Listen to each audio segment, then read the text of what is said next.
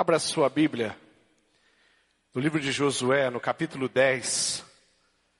Nós queremos estudar um pouquinho a respeito de um, um acontecimento pontual na história do povo de Israel, num momento muito especial. Hoje pela manhã, pastor Roberto falou a respeito da, da conquista desse povo e eu queria dar continuidade àquela mensagem que nós ouvimos pela manhã, os desafios que tivemos pela manhã. Eu queria dar continuidade aqui no capítulo 10 do livro de Josué. E para você entender um pouquinho o que está acontecendo, Deus havia é, indicado a, a, ao povo, se você der uma rápida olhada no, no, já no capítulo 1 do livro de Josué, você vai ver que depois que Moisés, servo do Senhor, morreu, Deus disse a, ao ajudante de Moisés, um homem chamado Josué, que era filho de Num, é, e o Senhor disse para ele que o servo dele, Moisés, já estava morto. Agora você, Josué, Deus vai dizer, e todo o povo de Israel se preparem para atravessar o rio Jordão e entrar na terra que vou dar a vocês. E na sequência, Josué então vai aceitar o desafio de Deus, vai liderar o povo no lugar de Moisés, que agora está morto, e vai avançar para onde para a conquista da primeira cidade a ser conquistada, o primeiro grande desafio deles. E o que vai acontecer é que eles vão é, conquistar a cidade de Ai, vão matar o seu rei, vão, vão conquistar aquela terra, começando, colocando o pé na promessa para receber, para tomar posse da promessa de Deus. E eles vão encontrar então e vão caminhar em direção a Jericó. No caminho eles encontram o rio. E foi a mensagem que pastor Roberto pregou hoje de manhã sobre o rio que parou de correr e eles puderam atravessar e também conquistam é, Jericó. E essa conquista de Jericó, a conquista de Ai, a conquista de Jericó, começa agora a chamar a atenção das, dos outros reis, dos reis das outras cidades fortificadas que tinham em cima daquela terra que Deus havia prometido para o seu povo. Quando eles avançam em direção à terra, quando eles prosseguem em direção à terra, então as coisas começam a acontecer, a informação, os povos estão meio assustados com o que está acontecendo. No meio desse caminho, acontece um fato muito interessante, porque tem um povo que se chamado Gebionitas, e os Gebionitas que sabem que Israel está vindo para cima deles, eles então fazem um plano muito é, maldoso, isso está no capítulo 9, você vai a, conhecer a, a história dos Gebionitas aí no capítulo 9, e os Gebionitas então vão fazer um acordo, vão, vão, vão criar uma grande mentira, uma grande farsa, vão engambelar, enganar Josué e o povo de Israel, e eles vão criar uma situação onde eles se vestem como se fossem peregrinos, como se fossem andarilhos, como se fossem até mesmo mendigos, colocam roupas sujas, e eles pegam pães bolorentos, e eles chegam como se fossem viajantes e pedem para que Josué e o povo de Israel os abençoasse, fizesse um pacto com eles, um pacto de uma promessa de proteção. Josué até desconfia que aquele povo está querendo enganar a, a ele, mas em algum momento ele cai naquela cilada, ele acredita naquele povo e o que vai acontecer então é que ele vai abençoar. Ah, e a benção dele veio com uma promessa, uma promessa de que ele ia proteger aquele povo, de que ele, o povo de Israel tinha um pacto, um acordo com aquele povo. As coisas prosseguem, eles vão conquistando é, cidades até que eles vão chegar à cidade aonde vivem os gibeonitas. E ao chegar nessa cidade para conquistar, Josué então vai encontrar aquele povo, aqueles homens que se vestiram de andarilho, de mendigo, de viajante, de estrangeiro, e vai ver que eles não eram estrangeiros E aqui tem uma grande questão em, em xeque. É, Josué tinha dado a palavra dele, que protegeria aquele povo. Josué havia feito um acordo com aquele povo. Agora Josué estava numa situação delicada. Josué, diante da sua palavra, diante de Deus, quando se dá a palavra para Deus, no Novo Testamento, no Antigo Testamento, no Novo Testamento ou nos dias de hoje, essa tem que ser cumprida, nada mudou. E ele então deu a palavra, ao invés de conquistar, eles então chegaram e protegeram esse povo. Bom, como esses, como esse povo está conhecido, esse exército de Josué está temido, capítulo 10 vai começar a narrar então o fato que vai acontecer. Diz que ali em Adoni, Zedeque, Adoni Zedeque, o rei de Jerusalém, ouviu dizer que Josué havia tomado e destruído completamente a cidade de Ai e matado seu rei. E ouvi, ouviu dizer que o mesmo havia acontecido com Jericó e o seu rei também. Soube que os gebionitas tinham feito um acordo de paz com os israelitas que viviam entre eles.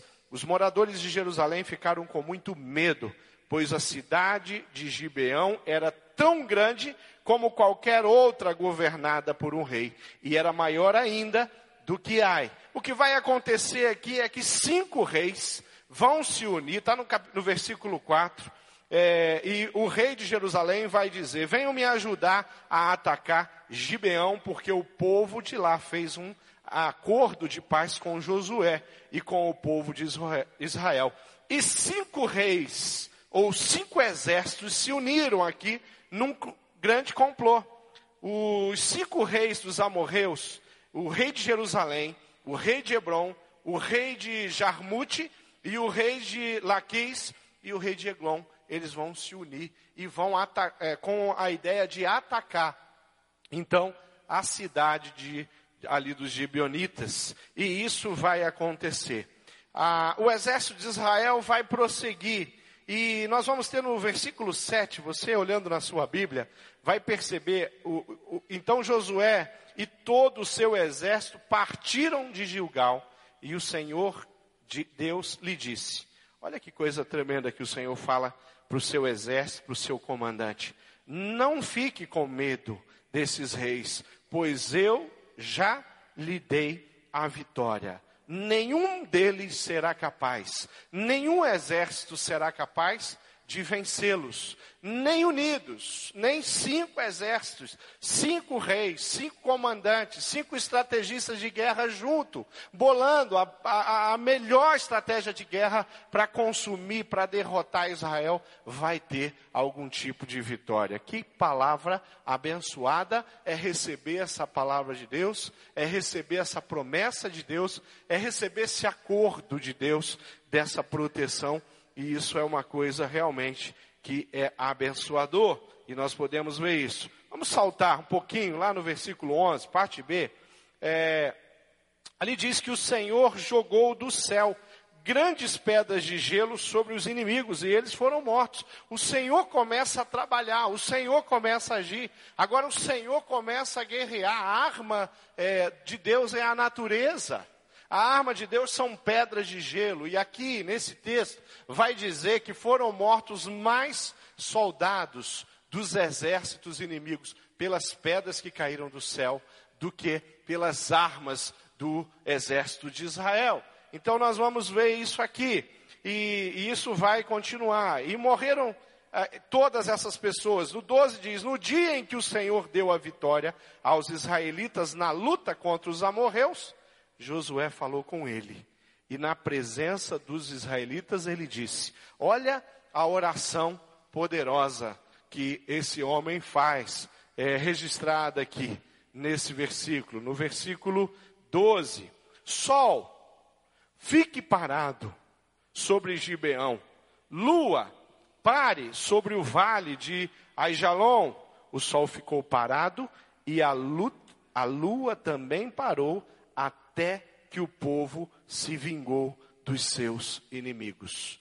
Parecia que esse comandante de guerra chamado Josué, esse estrategista de guerra chamado Josué, não tinha todos os recursos que precisava para vencer. Já havia recebido do Senhor as pedras de gelo. E agora ele faz alguma coisa jamais feita antes e jamais feita depois. Ele faz com que o sol e a lua pare. E por quase um dia, diz a Bíblia Sagrada, o sol se deteve. Isso é simplesmente extraordinário. Queridos, nós servimos a um Deus que é o Deus da criação. Nós servimos a um Deus que é o Deus que faz, que fez todas as coisas. Você vai achar lá no livro de Isaías 40 uma declaração sobre a grandeza desse Deus. Você vai encontrar, se você ler o capítulo de Isaías 40, se não está anotado Isaías 40 no seu esboço, aí anota para você ler o capítulo inteiro. Eu gostaria de ler todos os textos que eu vou citar inteiro. São muitos, mas eu queria que você fizesse isso. Isaías 40 vai mostrar que Deus, é, a maneira como ele revela a criação, revela todas as coisas. Isaías 45 vai trazer é, informações desse Deus que formou todas as coisas que criou todas as coisas, o poder e a capacidade desse Deus. E vai, Gênesis capítulo 1, versículo 18, nós vemos o Deus formando o universo, criando todas as coisas. É um Deus de poder, do nada ele vem, ele faz que tudo venha a existir. Esse é o Deus a quem Josué faz a sua oração. Esse é o Deus para quem Josué se apresenta na sua oração. Esse é o Deus que faz sim chover as pedras e derrotar aquele exército. Aqueles exércitos, os povos começaram a se unir. Querido, humanamente falando, muitos exércitos unidos, é impossível que o exército de Israel, que não é um exército tão poderoso e tão capaz assim, nós estamos falando de um povo que acabou de sair de uma jornada de 40 anos no deserto, agora eles estão diante de exércitos que estão estabelecidos, que estão nas suas cidades fortificadas há tanto tempo. Parece que o servo Josué sabia exatamente com quem ele estava falando. O Deus da criação. O Deus que revela todas aquelas coisas em Isaías. O Deus que revela todas aquelas coisas nos, nos, nas poesias, nos cânticos do, dos salmistas. Nós vamos perceber, então, a fé de um homem no Deus e não no exército dele. Quantas vezes, diante dos nossos problemas, nós olhamos para Deus nessa dimensão? Quantas vezes, diante das crises de relacionamento que eu tenho na minha casa, no meu casamento, quantas vezes as crises na minha vida profissional, eu olho para Deus e eu falo, eu estou falando com Deus, que eu vi o Josué, a oração dele. Nós temos que ler a Bíblia com, com cuidado, com cautela. Nós precisamos perceber e nas entrelinhas começar a enxergar o Deus a quem a Bíblia revela de uma forma tão especial. Nós precisamos refletir nessas histórias e saber o que que isso tem a ver comigo, com a minha vida, com a minha família, com a minha vida profissional, com os meus sentimentos, com os meus desejos. Eu preciso olhar para o livro de Josué. E se tem um livro de, cheio de vitórias e cheio de conquista, é o livro de Josué. E vale a pena, eu estava observando aqui tantas anotações, eu, eu fiquei confundido. Porque eu queria usar um pouco das anotações que eu tenho no livro de Josué, no capítulo 2, o testemunho do capítulo 2, no versículo 9, aonde ele diz: Eu sei que o Senhor deu essa terra a vocês, os israelitas, para dizer a verdade, todos nós estamos morrendo de medo. Declaração dos outros povos.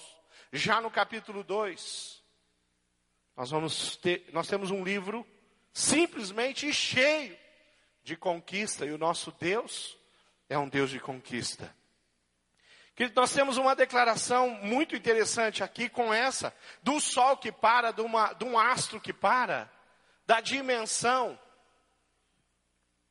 No 14, diz que nunca tinha havido e nunca mais houve um dia como este, um dia em que o Senhor obedeceu à voz de um homem, em que um homem cheio de coragem, ousadia e fé olha para cima e fala: Sol, você vai ter que parar, o, a noite não pode vir, o exército tem que continuar lutando, a conquista tem que continuar acontecendo. E um Deus todo-poderoso, Criador, que fez as coisas com tanta perfeição, que o sol funciona, a lua funciona, eles não têm menor noção de movimento, de translação, de rotação, mas eles têm noção de que tem um Deus que pode mudar até mesmo as coisas que ele mesmo criou.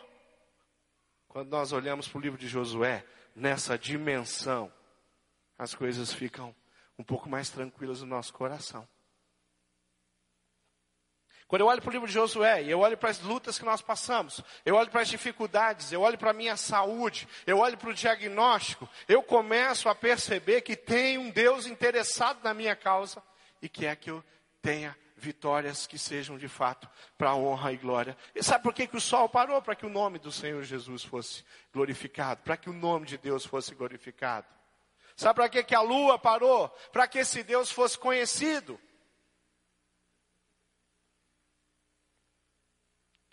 Os exércitos foram derrotados, as cidades foram conquistadas.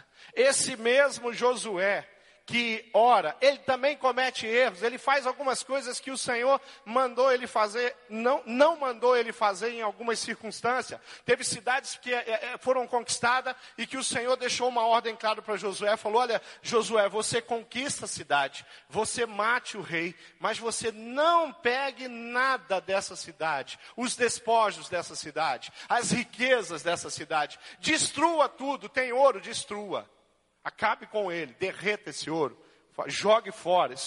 É, tem prata, não, não interessa. Tem tecidos, não interessa. Tem alimentos, não interessa. Tem agricultura, destrua a agricultura, não interessa, não colha. Em algumas situações, você lendo o livro, você vai ver que há alguma desobediência, mas sempre há o restaurar de Deus na vida de pessoas que cometem erros. Nós não estamos falando de um homem perfeito, mas nós estamos falando de um homem valente, de um homem de coragem e de um homem de fé. Nós precisamos, primeiro tudo, enxergar as nossas reais necessidades. Nós precisamos valorizar a palavra de Deus. E, e nós precisamos olhar para as nossas lutas é, de, é, é, com os olhos fitos nessa palavra, nesses textos, nessas conquistas, porque as coisas começam a acontecer. Eu começo a olhar a vida do Josué. Será que Josué era aquele tipo de cara que aparecia na igreja uma vez por mês? Será que Josué era aquele tipo de cara que negligenciava nas suas ofertas, deixava de entregar o seu dízimo? Será que Josué é o tipo do cara que não cuida da sua família com a palavra de Deus na mão, não educava os seus filhos diante da palavra de Deus? Será que era esse tipo de, de servo de Deus? Eu vejo um valente, eu vejo alguém obediente, eu, eu, vejo alguém que foi preparado, eu vejo alguém que foi discipulado ensinado por um outro grande líder extraordinário chamado Moisés. Alguém que está crescendo sempre, que cresce todo dia. Alguém que tem compromisso com Deus. Quem não tem compromisso com Deus, ou quem não tivesse compromisso com Deus, jamais ia chegar diante da, da, da força da natureza e ordenar um sol, se não tivesse intimidade com Deus. Jamais alguém que não tivesse intimidade com Deus ia chegar diante do mar vermelho, ia tocar o mar vermelho e o mar vermelho ia se abrir. Jamais alguém que não tivesse intimidade com Deus, como Moisés, não ia tocar os seus pés para o Rio Jordão parar de correr. Alguém que tem intimidade com Deus, sabe como Deus age, o amor de Deus. Lá no livro de Deuteronômio, capítulo 28, Deus expressa sua bênção ilimitada para aqueles que ouvem a sua voz e tem cuidado de guardar todos os seus mandamentos. Olha só o que diz ali o versículo 8, o versículo 11 e o versículo 13 do livro de Deuteronômio, capítulo 28. O Senhor determina que a bênção esteja nos teus celeiros, e em tudo o que puseres a tua mão, e o Senhor te abençoará na terra que te dá, o Senhor teu Deus, o Senhor te dará abundância de bens no fruto do seu ventre, no fruto dos teus animais e no fruto do teu solo, na terra que o Senhor, sob juramento, a teus pais prometeu dar-te, o Senhor te cobrirá ou te abrirá o seu bom tesouro, o céu para dar a chuva, a tua, a, a tua terra no seu tempo, e para abençoar toda a obra das tuas mãos. Emprestará a muita gente, porém tu não tomarás emprestado. O Senhor te porá por cabeça e não por cauda, e só estarás em cima e não debaixo se obedeceres aos mandamentos do Senhor teu Deus, que hoje te ordeno para guardar e cumprir. Querido, nós temos uma promessa fantástica, mas essa promessa não é não é uma promessa para uma pessoa que frequenta uma igreja. Essa promessa não é uma promessa para uma pessoa que foi batizado nas águas. Essa promessa não é uma promessa feita para uma pessoa que, que participa da escola bíblica discipular, que tem discípulo. Essa promessa é feita para quem tem um compromisso com Deus e Deus está acima de todas as coisas, em prioridade no seu coração. Quando nós vivemos com Deus, a, a prosperidade e eu estou falando de prosperidade espiritual, que de fato é a prosperidade que interessa, porque todas as outras são consequências de você ter prosperidade espiritual na sua vida, intimidade, relacionamento, aonde a palavra temor, medo de não estar cumprindo aquilo que são os mandamentos. Quando eu olho para Josué, eu vejo um homem muito comprometido com Deus. Eu vejo um Deus muito comprometido com esse homem. Um Deus que fala para ele, Josué, esforça-te. Puxa vida. Falar para Deus, Deus não é fácil. Aí Deus fala para mim, em vez de falar, não, deixa comigo, ele fala, Márcio, esforça-te. Samuel, esforça-te. Falcão, esforça-te. Hermanos, esforça-te. É um Deus tremendo. Jairo, esforça-te. Deus está falando assim: faça a sua parte. Você vai ver a minha fidelidade sobre a sua vida. E esforçar, meu irmão, é ter compromisso com esse Deus. E não é por medo, nem por interesse, mas é por amor. É colocar Deus de fato no lugar dele, com prioridade no meu coração. Qual é o plano de Deus para a minha vida? Porque os meus eu já conheço. Agora eu preciso consultar Deus. Agora eu preciso me debruçar diante da palavra de Deus. Agora eu preciso apresentar para Deus um jejum.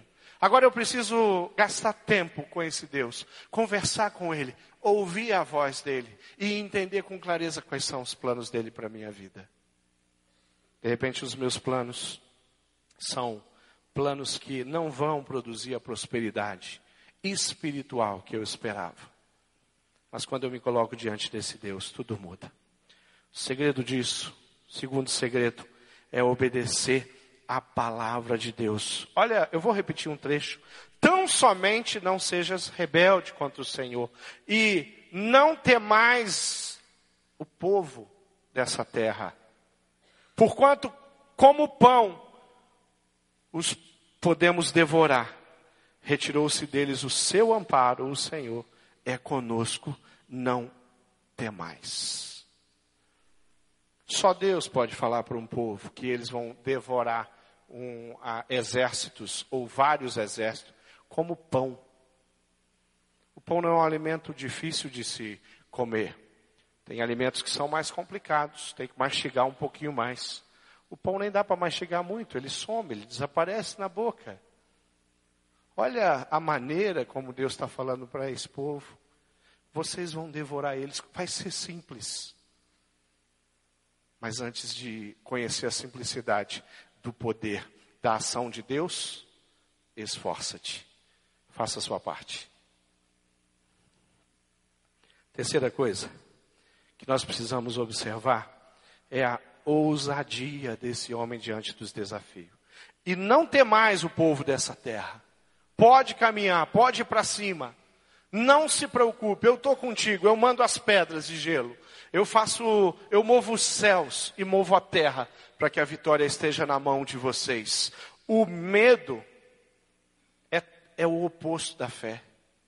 Quando eu tenho medo, quando eu sinto medo, uma das, um dos privilégios que nós temos é, no ministério pastoral, eu quero que você entenda isso, é de estar próximo de pessoas, de muitas pessoas, quando elas partem, quando elas morrem. É, e eu tive o privilégio de acompanhar alguns irmãos da nossa igreja, algumas famílias da nossa igreja no momento de luto, no momento de perda. Eu tive o privilégio de alguns irmãos dessa igreja se despedindo de mim no hospital, numa UTI, dizendo, pastor Tunal, eu estou indo embora. Lembro como se fosse hoje. Irmã Denise Delatre. Agradecendo. Pastor, obrigado. Porque o Senhor tem sido pastor dos meus filhos, eu era pastor dos jovens. Obrigado pelo que o Senhor fez pela Fernanda. Obrigado que, pelo. Queridos, você pensa que ela estava desesperada, ela estava socando a cama naquela, naquela UTI? Não, ela só estava indo embora.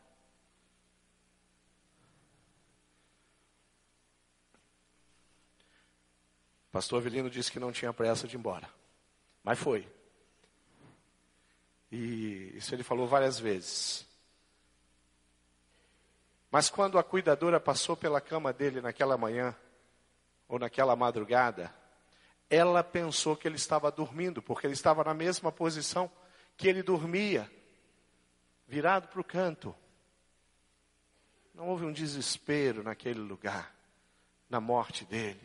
Irmãos, que eu fui para orar, que ao invés de, de eu fazer uma oração, pedir bênção, pedir consolo, pedir cura, pedir, pedir tranquilidade, pedir a presença de Deus, clamar para que os anjos estivessem ali. Eles fizeram questão de orar pela minha vida. Nunca vou me esquecer de uma irmã com dois tubos de oxigênio. E aquela irmã com aqueles dois tubos de oxigênio, eu fui orar para ela, ela falou, não, eu que vou orar. E com dificuldade, porque o câncer que ela tinha era no pulmão. Mas ela pediu para mim abaixar e eu me ajoelhei debaixo da cama. E ela colocou a mão na minha cabeça e ela abençoou o meu ministério. E foi embora para a presença de Deus. Gente de Deus, que não tem medo nem da morte. Porque o Salmo 23 diz que o Senhor é o nosso pastor. E é o Senhor quem cuida da gente. Ele nos faz está diante dos pastos verdejantes e ele nos guia diante as águas tranquilas. Ele refrigera minha alma. É ele que faz isso. Ele prepara uma mesa e ele coloca nessa mesa os meus inimigos.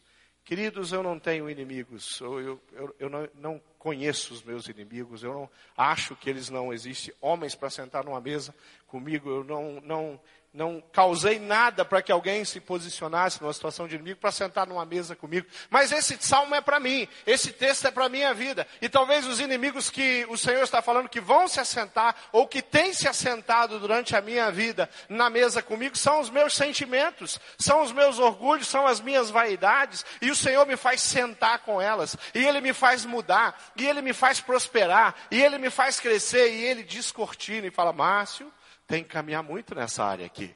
Tem que caminhar muito naquela área ali. Mas isso só existe quando nós temos intimidade com Deus. Isso só existe quando a gente, quando nós nos esforçamos. Esforça-te. Tenha bom ânimo. Vá para a presença de Deus. Fique com Ele. Nós não precisamos amarelar, como diz os jovens, diante dos desafios que temos. Josué, ele responde positivamente, sem questionar. E ele é obediente a Deus, incondicionalmente. Deus lhe, lhe dá aquela ousadia. Não tem como dizer que a ousadia de Josué veio do coração dele. A disposição, o, o passo em direção a Deus vem de Josué. A ousadia vem de Deus tem que estar muito cheio de Deus para mandar o sol parar.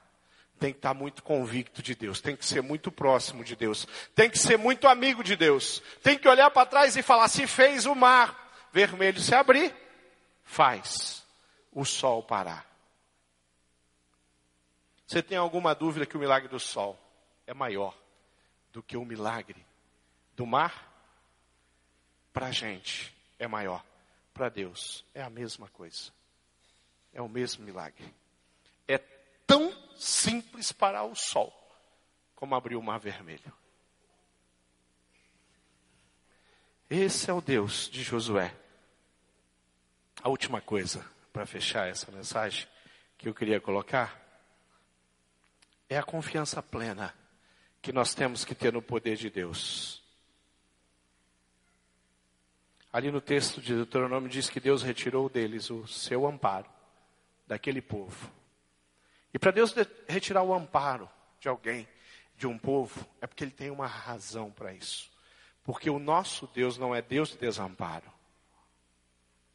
Se Deus deixou de agir na minha vida, não é pela vontade dEle, simplesmente.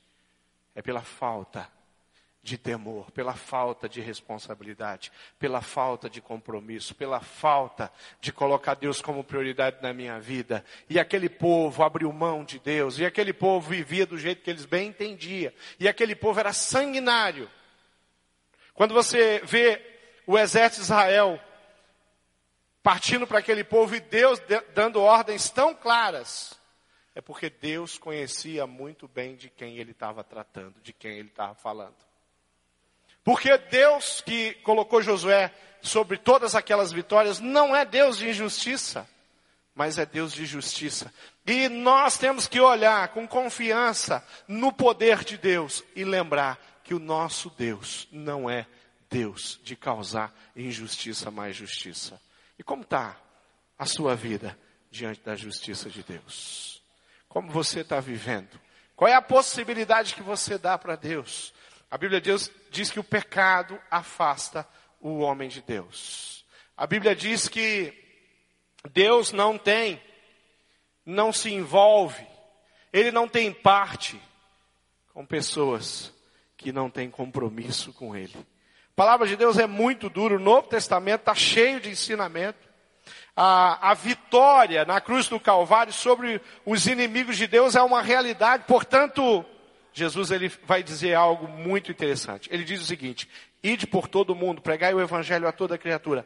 Quem crê, for batizado, será salvo. Quem, porém, não crê, será condenado. Tem, tem dois tipos de, de pessoas. Aquela que, como Josué, diante de Deus, diante de Jesus, provou esse Deus e vive de fato em harmonia com Ele, aquelas que vivem segundo o teu, os próprios corações. Marcos 16 diz: Estes sinais, que sinais, queridos? Hão de acompanhar aqueles que creem. As pessoas que creem em Jesus, que vivem com Jesus, elas, elas têm, você olha para elas e você vê a luz de Cristo nela. Você olha para a história dela e você vê a intervenção de Deus na história dela. Você olha para a situação dela e você vê a misericórdia de Deus, e é por isso que ela está ali, e é por isso que ela existe daquela forma. E está ali esses sinais vão acompanhar. E olha, olha o que diz que, que nós faremos em nome de Jesus. Nós vamos expelir demônios, nós vamos falar novas línguas, nós vamos pegar serpentes que, que é a serpente? Capítulo 20 de Apocalipse diz quem é a serpente. A serpente é Satanás. Nós vamos enfrentar a serpente. Todo dia. Nós vamos só enfrentar. Nós vamos vencer. A vitória não vem do nosso poder, mas do poder de Deus. Mas isso é uma realidade. Nós vamos expelir demônios, nós vamos falar novas línguas, nós pegaremos em serpente e outras coisas mortíferas e nada vai lhe fazer mal. Se impuserem as mãos sobre enfermos, eles ficarão curados. Quando entrarmos numa casa, com o nosso pequeno grupo, com a nossa célula, o que, que vai acontecer? O que, que tem acontecido na vida de pessoas e famílias? Serão o quê? Restauradas. Cura, cura da alma, cura do coração, recebendo de Cristo a salvação através do convencimento do Espírito Santo de Deus. A palavra de Deus diz que o Senhor se agrada de nós. E é porque o Senhor se agradou daquele povo que ele fez aquele povo entrar naquela terra. E não é diferente com você. O Senhor tem se agradado com a sua conduta, com a sua postura, tem feito você conquistar, tem feito você viver de uma forma diferente. O que, que você está construindo? Quais são os teus tesouros? Quando você se depara diante dos problemas, você se levanta e com, com essa ousadia, essa unção de Josué no seu coração, você consegue vencer antes. Queridos, às vezes quando nós analisamos uma dificuldade, um problema numa família, numa vida, numa história, é, muitas vezes a pessoa chega e ela conta, pastor, eu estou com esse problema. Mas uma, uma luta, uma dificuldade, um problema, ele tem tantas vertentes de maldição que acontece numa vida Sabe, é tanta coisa que é produzida diante de um mau testemunho, é tanta coisa que é produzida diante de uma, uma, uma um falso cristão, uma, é, é tanta coisa que é produzida diante de um pai que diante de Deus não se coloca para criar os seus filhos. É tanta coisa ruim, é tanta, é tanta maldade. E quando um homem que machucou, que feriu, que negligenciou com a sua família, quando uma mãe quando um esposo ou uma esposa que negligenciou no seu casamento chega arrebentado diante de Deus, e se de fato essa, esse casal ou essa pessoa se apresenta diante de Deus, o que esse Deus que faz o sol parar tem para fazer é o restaurar. E ele começa a trabalhar, e ele começa a agir. O sol não parou, e tudo aconteceu. O sol, ele Quase um dia ele ficou lá parado para as coisas acontecerem, não é instantâneo.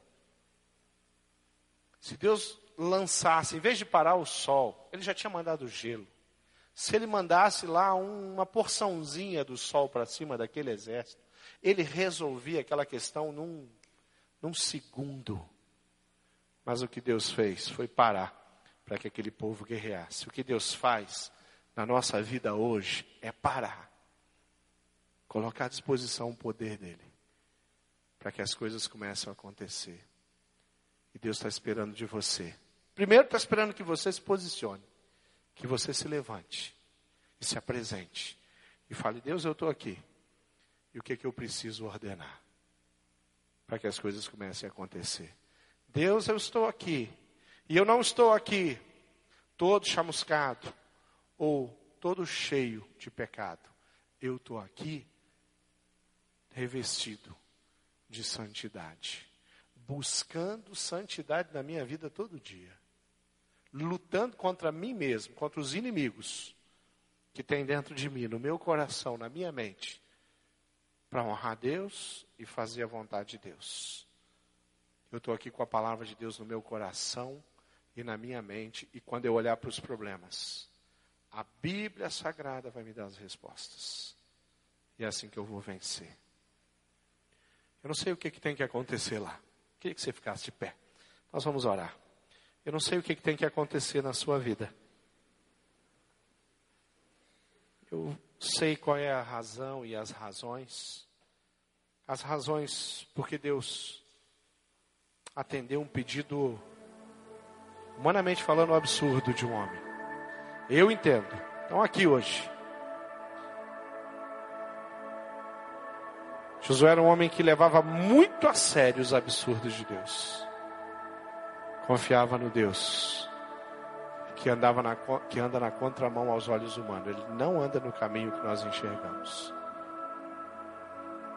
Mas lá na sua casa, na sua vida, as coisas têm sido assim. Eu queria que algumas coisas começassem a mudar.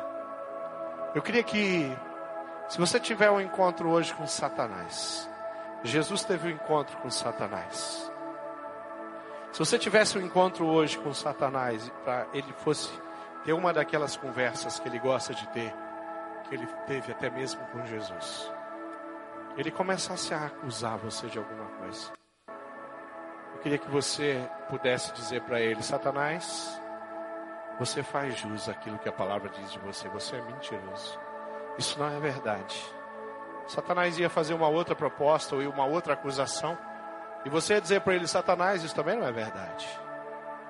Eu não tenho vivido assim, eu não tenho feito isso. Mas sabe qual é o problema? É quando Satanás vem e ele começa a fazer as acusações. E Satanás começa a falar a verdade. Porque ele também fala a verdade. Apesar de ser mentiroso. A única coisa que Deus atribuiu a Satanás que ele criou foi a mentira. Mas ele também fala a verdade. E ele chegar para você e começar a dizer: Você tem negligenciado com a presença de Deus. Você tem negligenciado com a palavra de Deus. Você tem roubado ao Senhor dos dízimos e nas ofertas. E você é verdade, Satanás. Isso é verdade. Você tem cobiçado, você tem invejado. Você tem mantido ira no seu coração. E você fala, é Satanás, isso também é verdade. Não tem como o sol parar. Não tem como o mar vermelho se abrir. Não tem como as águas do Jordão cessarem de correr. Por quê? Porque você está impedindo Deus de agir. Por causa do pecado. Queridos, nós precisamos nos apresentar ante Deus. E a Bíblia diz para a gente fazer isso. Erguer mãos limpas. Sabe o que é mãos limpas na Bíblia? Mãos limpas é mãos limpas, não está suja. Mas suja com o quê? Qual é a sujeira que eu posso apresentar? Levantar minhas mãos em adoração. De repente tá com, tá, minha mão está suja do pecado, está suja da pornografia, está suja da mentira, está suja do, do, do, do, do roubo, está suja de tantas coisas. Como é que eu quero fazer o sol parar? Não vai parar o sol. Como é que eu quero ver um avivamento, um mover na minha casa? Não vai ter avivamento. Por quê? Porque a prioridade não é Deus. O que que Josué andou fazendo nos últimos tempos? Nada além daquilo que Deus ordenou ele fazer, conduzir o povo, guerrear ir para cima das cidades fortificadas e vencer cada uma delas. Talvez você tenha uma, duas, três cidades fortificadas dentro do teu coração. Talvez as cidades fortificadas sejam os pecados, você pode enumerar, pastor. Tem uma grande fortaleza, tem muralhas maiores do que as muralhas de Jericó no meu coração, na minha mente. Como é que eu vou derrubar? Você não vai, querido. Porque quem derrubou as muralhas de Jericó não foi o povo, não foi o barulho, o alarido, mas foi Deus. Mas eles estavam lá, fazendo exatamente aquilo que o Senhor tinha mandado eles fazer. Marchem, deem seis voltas. No sétimo dia, deem sete voltas. E as muralhas vão descer. Você acredita nisso? Que Deus pode fazer as coisas acontecer? Mas você entende que a proposta de Deus é uma proposta de parceria, é uma proposta de andar contigo, você entende que a proposta de Deus, você se levanta e você fala com Deus, você apresenta, você confessa, você paga o preço, você busca a santidade. E Deus move os céus e a terra. Viver na presença de Deus é viver em contato com o sobrenatural de Deus, sim. Porque tudo que aconteceu na vida de todos aqueles que foram salvos e restaurados aqui está no campo do sobrenatural e não do natural. Não tem salvação no campo do natural. Salvação é algo que acontece no, no sobrenatural. É Deus. É o Espírito Santo de Deus. Feche seus olhos. Eu queria perguntar para você o seguinte: tem cidade fortificada aí? Tem um exército dentro de você guerreando? Tentando destruir você, a sua mente, o seu coração? Só levanta a mão e fala, pastor, eu preciso vencer alguma coisa na minha vida. Eu preciso. Pode abaixar, só levanta. Várias pessoas. Tem alguma coisa que está impedindo o sol de parar no teu coração, na tua mente? Tem alguma coisa que está impedindo você de experimentar? Olha, eu acho que tem gente aqui que deveria estar tá pregando hoje não está pregando. Tem gente aqui que deveria estar tá em outros lugares porque a vontade de Deus, o plano de Deus é o melhor, mas não estão tem vocacionado, que está se entretendo com tantas coisas, ao invés de fazer aquilo que vai trazer tanta alegria para o coração. Tem pais aqui que estão sendo derrotados, levando tapa na cara de Satanás com os seus filhos, porque não estão pagando o preço. de sustentar os seus filhos, a sua casa. Não são modelos, não são exemplos. Tem casais aqui que estão vivendo uma mentira no seu casamento. Será que tem isso aqui? Se tiver, nós queremos acabar. Eu quero que você saia daqui acreditando que se as coisas estão complicadas lá no seu relacionamento, Deus vai fazer o sol parar lá no seu relacionamento. Se as coisas estão complicadas na sua vida financeira, é lá que Deus vai fazer o sol parar, ele vai mover. Você tem coragem de vir aqui, se ajoelhar e falar: "Eu quero eu quero vencer uma fortaleza dentro de mim. Eu quero vencer algo que só Deus pode pode fazer. Eu quero experimentar algo que só Deus pode fazer. Eu quero me posicionar. E eu quero pedir pedir para esse Deus poderoso que o sol pare. Você tem coragem de vir para cá e se ajoelhar aqui, ficar aqui na frente e nós vamos orar e nós vamos colocar o nosso coração diante de Deus? Tem uma fortaleza aí, traz ela aqui, apresenta diante de Deus. Tem um, um coração desejoso, interessado em se levantar e falar: Deus, pode mover a minha vida, a minha família, a minha história. Pode fazer acontecer do seu jeito. Que é assim que as coisas acontecem. Tem alguém que precisa vir aqui porque se você tem negligenciado no dízimo e na oferta, eu quero dizer para você que o dinheiro é o seu Deus. Então talvez você precisa vir aqui e falar assim: eu vou parar com isso.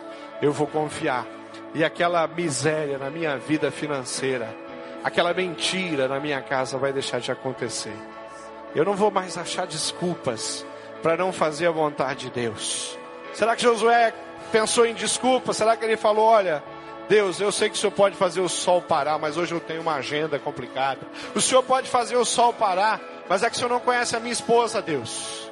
O Senhor pode fazer o sol parar, mas eu duvido que na vida do meu filho possa acontecer alguma coisa. O Senhor pode fazer o sol parar, mas eu duvido que a minha situação mude. O Senhor pode fazer o sol parar, mas eu duvido que eu vou conseguir ser um homem segundo o coração de Deus, entregue, debruçado diante da presença de Deus. Nós vamos orar, queridos. Depois nós vamos adorar. Porque hoje é dia de alegria, é dia de festa, é dia de celebração, é dia de decisão, é dia de mudança, é dia de pegar a palavra de Deus e guardar no coração, conhecer, citar. Quando Satanás aparecer, é com a palavra, porque foi assim que Jesus venceu Satanás. Quando os demônios começarem a se, se manifestar lá na sua casa, na sua vida, você vai botar para correr. E graças a Deus o Senhor tem trazido endemoniados à nossa igreja. Na semana passada foram três situações, queridos. Sabe o que, que aconteceu com os três? Os três tiveram que recuar, porque Deus é poderoso para fazer muito mais do que pensamos. Coisa linda. Tivemos um final de um, uma sexta, um sábado abençoado. Pastor Falcão levou toda a liderança da nossa igreja para um retiro. Sabe o que é líder confessando o pecado? Sem nenhum constrangimento? Deus tem que fazer alguma coisa grande. Deus vai fazer alguma coisa grande. Porque quando os líderes se preocupam com coisas que para muita gente nem é pecado, quando eles se preocupam com coisas que é grave, o Senhor vai fazer alguma coisa tremenda nesse lugar. Eu creio nisso. Vamos orar. Pai amado, eu sei o quanto o Senhor espera por cada pessoa que está aqui.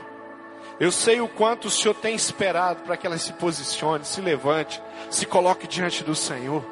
Eu sei o quanto o Senhor espera que eles venham entregar sua vida, entregar sua família, entregar sua agenda, entregar os planos, colocar em cima da tua mesa, diante do teu altar. Eu sei o quanto o Senhor está esperando de alguns aqui responder um chamado específico.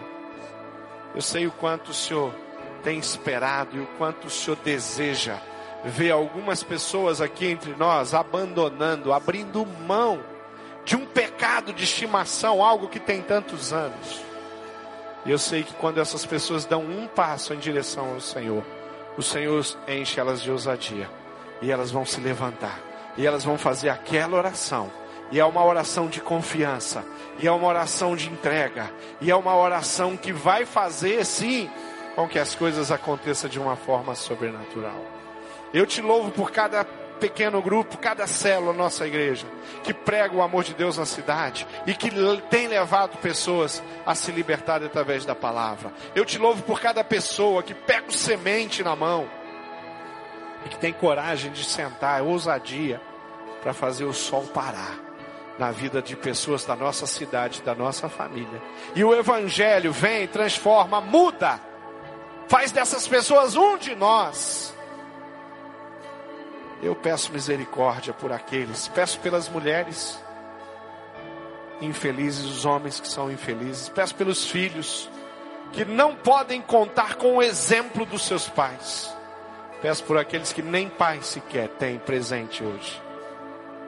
Peço pelas, pelas pessoas que estão aqui com relação à vida financeira de cada uma delas. Deus faz o sol parar, para que as coisas mudem, para que as conquistas aconteçam. Quanto o sol parar no nosso coração e na nossa mente, nós vamos guerrear, nós vamos vencer, nós vamos pagar o preço Jesus, para que o Senhor faça as coisas do seu jeito. Tu és o Deus fiel e o Deus tremendo, o Deus de poder, o Deus de misericórdia, o Deus que faz toda a diferença. Nós confiamos somente em Ti e ninguém mais. Tudo nós podemos naquele que nos fortalece. Podemos passar por lutas, porque quando estamos com o Senhor, as lutas são pequenas.